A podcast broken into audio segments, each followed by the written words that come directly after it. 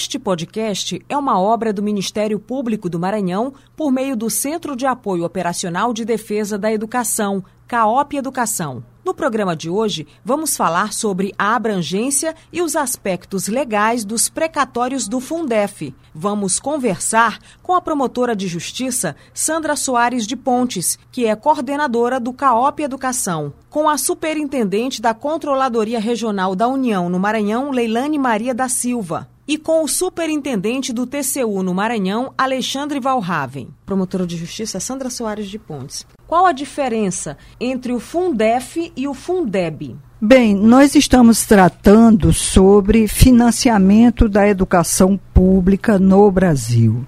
É importante pensar que durante muito tempo, apesar das várias constituições brasileiras que antecederam a atual Constituição Federal de 1988, a nossa Constituição Cidadã, é, cada unidade federada é, tem a obrigação de cumprir um percentual fixado na Constituição Federal com relação à educação.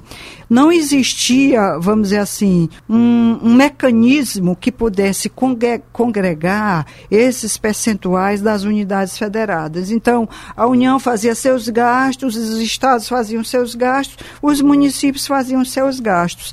O resultado disso é que, por exemplo, a valorização dos profissionais da educação, notadamente a questão salarial, era bem diversa. Enquanto a União eh, tinha uma remuneração melhor para os profissionais da educação, alguns municípios não conseguiam pagar sequer o salário mínimo. E a partir do estabelecimento desses fundos de natureza contábil, isso uh, melhorou um pouco. Então, o que é, que é o Fundef e o Fundeb? São fundos de natureza contábil, onde os recursos dos municípios, dos estados e da União, quando é, você não atinge o patamar mínimo, a União complementa. Não são todos os estados do Brasil que recebem complementação da União nesses fundos, mas apenas aqueles cuja renda é, destinada ao fundo não chega àquele patamar mínimo. Esse, esse fundo, então, é, compõe o chamado financiamento para a educação básica. A diferença fundamental entre Fundef e Fundeb é que no Fundef o financiamento do fundo contábil se limitava ao ensino fundamental.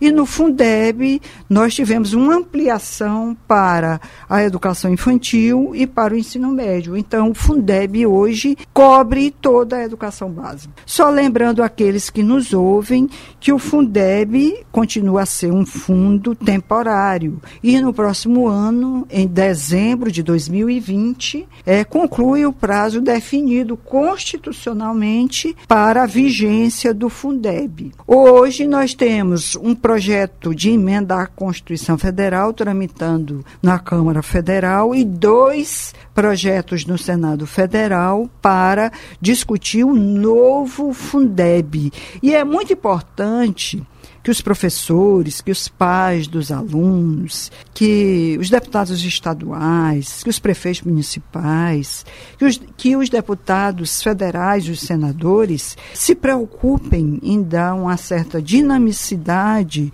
à tramitação dessas emendas constitucionais, porque nós já estamos chegando ao final de, deste ano, 2019, e temos somente o ano de 2020 para fazer a tramitação dessa emenda constitucional e termos o que colocar no lugar do Fundeb, que termina em dezembro de 2020, de forma que não tenhamos problema de solução de continuidade com relação ao financiamento da educação. Quais municípios têm direito? Superintendente da Controladoria Regional da União no Maranhão, Leilane Maria da Silva. Pensando no cenário nacional, os municípios de todos os estados que tiveram complementação do Fundef, do Fundef na época têm direito a receber os precatórios, né? E mais alguns estados que na época não estava prevista a complementação passaram a ter direito por conta dos novos cálculos. Agora, especificamente no que diz respeito ao Maranhão, todos os municípios maranhenses têm direito a receber esses esses recursos. Alguns municípios que entraram com a ação originária lá à época para cobrar essas diferenças, eles já começaram a receber. A gente então tem municípios que têm direito e já receberam. Tem outros que têm direito e a ação ainda está em trâmite. E tem aqueles municípios que se valeram da ação civil pública de São Paulo e ajuizaram ações de execução. Esses municípios que estão aguardando o recebimento por conta da ação civil pública de São Paulo, essas execuções elas estão suspensas por conta de uma ação rescisória interposta pela AGU. Né? Então, a gente no estado do Maranhão, a gente tem municípios que tem, todos têm direito, alguns já receberam e alguns outros estão para receber e outros estão com execução suspensa. Né?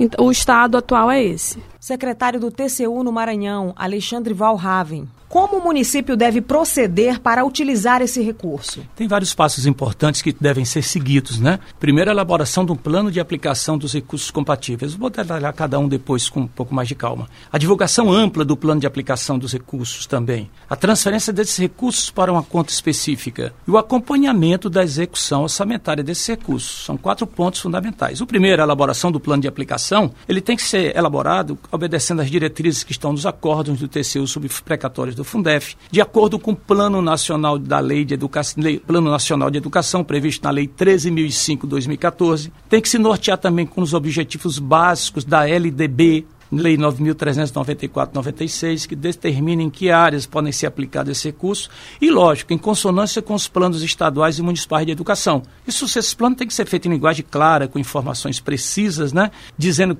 cada, cada valor envolvido em cada ação para que a despesa seja planejada e fiscalizada da forma mais eficaz possível. Isso consta no acórdão TCU número 2866-2018. Quanto à divulgação ampla do plano de aplicação dos recursos de precatório do FUNDEF, primeiro tem que obedecer o princípio constitucional da publicidade, né? E deve ser dado ciência desse plano de aplicação, primeiro aos conselheiros do Fundeb, primeiros agentes de fiscalização desses, da aplicação desses recursos, os membros do Poder Legislativo, seja assembleias estaduais, seja câmaras municipais de cada município. A Câmara Municipal em cada município é o órgão de controle externo por excelência, encarregado de fiscalizar as ações do Executivo e do próprio Legislativo no município. E, finalmente, deve ter dado ciência à comunidade diretamente envolvida com esses recursos. Quem são? Diretores de escolas, professores, estudantes e pais de estudantes. Também isso está previsto no acórdão do TCU 2866-2018. Quanto ao terceiro item, que é a transferência de recursos para conta específica.